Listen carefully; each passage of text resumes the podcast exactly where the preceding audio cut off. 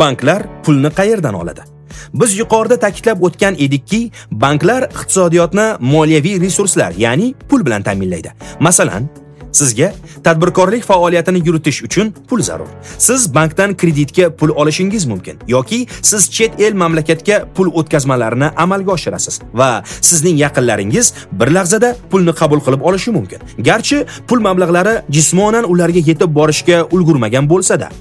Bu shuni anglatadiki, banklarda muntazam ravishda pul resurslari mavjud. Shu o'rinda savol tug'iladi. Banklar pulni qayerdan oladi?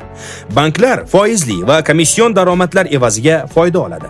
Foizli daromadlar asosan jismoniy va yuridik shaxslarga foiz ostida kreditlar taqdim etish hisobidan shakllanadi.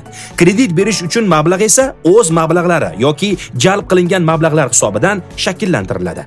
O'z mablag'lari ustav kapitalidan ya'ni tijorat banki tashkil etilayotganda eng kamida 100 milliard so'm miqdorida shakllantiriladigan va avvalgi davrlar taqsimlanmagan foydasidan ya'ni avvalgi yillar sof foydasi tashkil topadi. Jalb qilingan mablag'lar o'z ichiga ikki guruh mablag'larni oladi. Depozit mablag'lari va nodepozit mablag'lar. Depozit mablag'lari o'z navbatida jismoniy va yuridik shaxslarning omonat qo'yilmalaridan iborat. Omonat pullaridan bank tegishli qonunchilikka asosan foydalanadi va buning uchun omonat egasiga foiz to'laydi.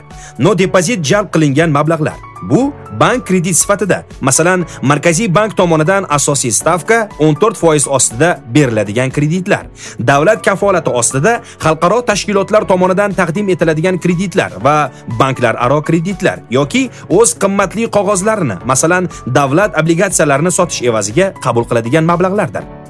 Komission daromadlar risk darajasi past daromadlar hisoblanadi. Chunki bank uchun shunchaki uning mijozlari amalga oshirgan operatsiyalar uchun komissiya oladi. Komission daromadlarining asosiy tarkibi quyidagilardan iborat.